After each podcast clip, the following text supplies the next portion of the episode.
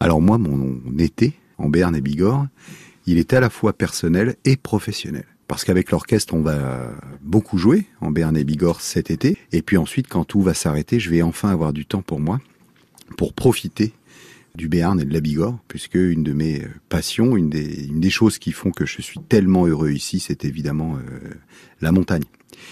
Donc euh, on va pas mal travailler jusqu'au 29 juillet où on joue au festival Piano Pic à Bagnères de Bigorre avec l'orchestre. Et puis ensuite, eh bien le mois d'août, eh bien ça va être de randonnée sur les magnifiques chemins de Béarn. Très honnêtement, il y aura quelques crochets aussi dans ce que je prévois euh, en Espagne, puisque j'ai l'objectif d'aller jusqu'au Mont Perdu. Voilà, la montagne, c'est quelque chose que j'ai euh, découvert en m'installant euh, ici, en Béarn, et c'est sans doute aujourd'hui, avec mon métier et avec cette magnifique ville de Pau, la montagne est sans doute ce qui m'accroche le plus intensément avec le territoire.